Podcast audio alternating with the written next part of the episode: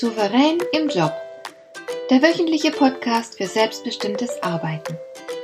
Ich heiße Marion Lemper-Püchlau und in meiner Sendung geht es um mehr Souveränität am Arbeitsplatz. Du erfährst, wie du immer ein wenig über den Dingen stehst. So kannst du deine Ziele erreichen, du bewahrst dir deine Selbstachtung und du ziehst mehr Befriedigung aus deiner Arbeit, obwohl all dem häufig so viel entgegensteht. Finde heraus, wie dir die Arbeit jeden Tag Freude macht.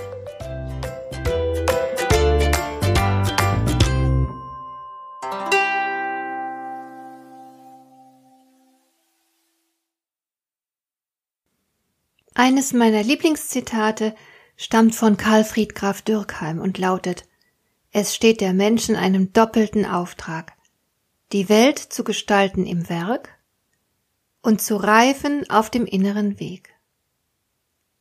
Seitdem ich dieses Zitat zum ersten Mal gelesen habe, ist es mir nicht mehr aus dem Kopf gegangen. Die Gestaltung der Welt und der innere Reifeprozess bedingen sich natürlich gegenseitig. Sobald du zu gestalten beginnst, wirst du neue Erfahrungen machen und du wirst daran reifen. Und wenn du reifst, wirst du die Welt auf neue und andere Weise zu gestalten beginnen. Alles fängt damit an, dass du loslegst und dich einbringst. Aber wie sieht das im Arbeitsleben tatsächlich aus? Nur eine Minderheit beteiligt sich aktiv am Gestaltungsprozess. Der Rest der Beschäftigten tut, was man ihm aufträgt. Anpassung wird gefordert und Anpassung wird erbracht. Die Folge ist natürlich ein hohes Maß an Unzufriedenheit. Die meisten finden reichlich Grund, sich zu beklagen. Aber das ist klar. Wenn du andere bestimmen lässt, dann ist es sehr unwahrscheinlich, dass sie sich an deinen Bedürfnissen und Sichtweisen orientieren werden. Freiräume, die du nicht nutzt, werden die anderen auf ihre Weise nutzen. An dieser Stelle wird vermutlich manch einer einwenden, dass er ja gar nicht die Macht habe, etwas zu bewirken. Stimmt. Andererseits habe ich allerdings auch schon häufig von Führungskräften gehört, dass sie sich mehr Engagement und mehr Mitdenken von ihren Mitarbeitern wünschen würden. Etliche klagen darüber, dass Mitarbeiter keine Verantwortung übernehmen wollen. Sie tun exakt das, was man ihnen sagt, und manchmal sogar weniger. So gibt es also Frust auf beiden Seiten. Nüchtern betrachtet hast du natürlich tatsächlich nicht die Macht, den ganzen Laden zu rocken. Dir sind die Hände gebunden und es gibt vermutlich eine Menge Dinge, bei denen du offiziell keinerlei Mitspracherecht hast. Bist du aber deswegen machtlos? Mitnichten. Es gibt so ungeheuer viele Möglichkeiten, Einfluss auszuüben. Oft genügt es schon, dass du einfach nur deine Stimme erhebst und dir Gehör verschaffst. Die richtigen Leute zum geeigneten Zeitpunkt mit den richtigen Worten erreichen. Das ist eine Strategie, die für viele funktionieren könnte. Du kannst dich natürlich auch im Betriebsrat engagieren Du kannst Mails mit deiner Botschaft an die zuständigen Menschen verschicken, Arbeitsgruppen bilden etc. Vielleicht gibt es eine Hauszeitung, in der du etwas veröffentlichen kannst. Du kannst aber auch einer Partei beitreten und politischen Einfluss zu gewinnen versuchen. Oder ganz bescheiden, du kannst Vorbild sein für das, woran du glaubst. Es gibt so viele Wege, auf denen du dich in den Gestaltungsprozess einbringen kannst. Wo du keine Positionsmacht besitzt, wirst du natürlich nichts erzwingen können. Aber wenn du von deiner Sache völlig überzeugt bist, kannst du auch sehr überzeugend auftreten. Du kannst die anderen auf jeden Fall zwingen, dich mit deiner Position auseinanderzusetzen. Und das ist schon sehr viel. Du besitzt höchstwahrscheinlich sehr viel mehr Macht, als du glaubst. Wenn es dir damit so geht wie den meisten, dann möchtest du keinen Gebrauch davon machen. Die Zurückhaltung gegenüber der eigenen Macht hat natürlich Gründe. Einer der verbreitetsten Gründe ist dieser. Wenn du dich vorwagst, wenn du also mitreden und mitgestalten willst, dann wirst du irgendwann eins auf die Mütze bekommen. Denn es wird nicht jedem gefallen, was du vorhast. Das ist immer so. Jeder Mensch, der Profil zeigt, macht sich damit angreifbar. Deswegen wird so viel hinter vorgehaltener Hand geredet, Deswegen halten sich so viele überhaupt und grundsätzlich mit ihrer Meinung zurück. Sie haben Angst davor, sich unbeliebt zu machen oder auf Widerstand zu stoßen. Sie fürchten die Konsequenzen. Da ist es sicher einfacher, die Klappe zu halten und höchstens im Stillen zu jammern und zu klagen. Aber ganz ehrlich, ehrenhaft finde ich das nicht. Anderer Grund, manche haben sich irgendwann entschlossen, dass sie keine Macht haben wollen. Sie finden Macht verwerflich. Jeder Mensch im Vorstand ist ihnen aus Prinzip nicht geheuer und suspekt. Menschen, die nach Macht streben, wie beispielsweise Politiker, sind in ihren Augen moralisch von vornherein fragwürdig. Diese Haltung der grundsätzlichen Ablehnung von Macht habe ich persönlich besonders oft bei Sozialwissenschaftlern angetroffen. Aber gerade zu diesem zweiten Punkt lässt sich den Machtunwilligen etwas Entscheidendes entgegenhalten, nämlich Macht ist neutral. Macht ist lediglich ein Mittel, dessen man sich bedient, um etwas Bestimmtes zu erreichen. Macht ist eine Notwendigkeit, wenn du irgendetwas ausrichten willst. Du kannst auch nichts Gutes bewirken, wenn du nicht über die richtige Macht verfügst. Nicht die Macht an sich ist abzulehnen, sondern höchstens die Ziele, die jemand damit verfolgt. Macht ist immer nur so gut oder schlecht wie das, was man damit anstellt. Wenn du die Welt ein kleines bisschen besser machen willst, wird das nicht ohne die dazu erforderliche Macht gelingen. Du kannst nichts ausrichten ohne die dazu nötigen Machtmittel. Nicht die Macht ist abzulehnen, sondern höchstens die Ziele und oder die Methoden des jeweiligen Mächtigen. Viele von uns verbinden Macht automatisch mit Machtmissbrauch. Das ist nicht verwunderlich, denn Beispiele für den Missbrauch von Macht gibt es ja nun wirklich mehr als genug. Aber mach dir klar, dass man Missbrauch nur mit Dingen treiben kann, die gut sind.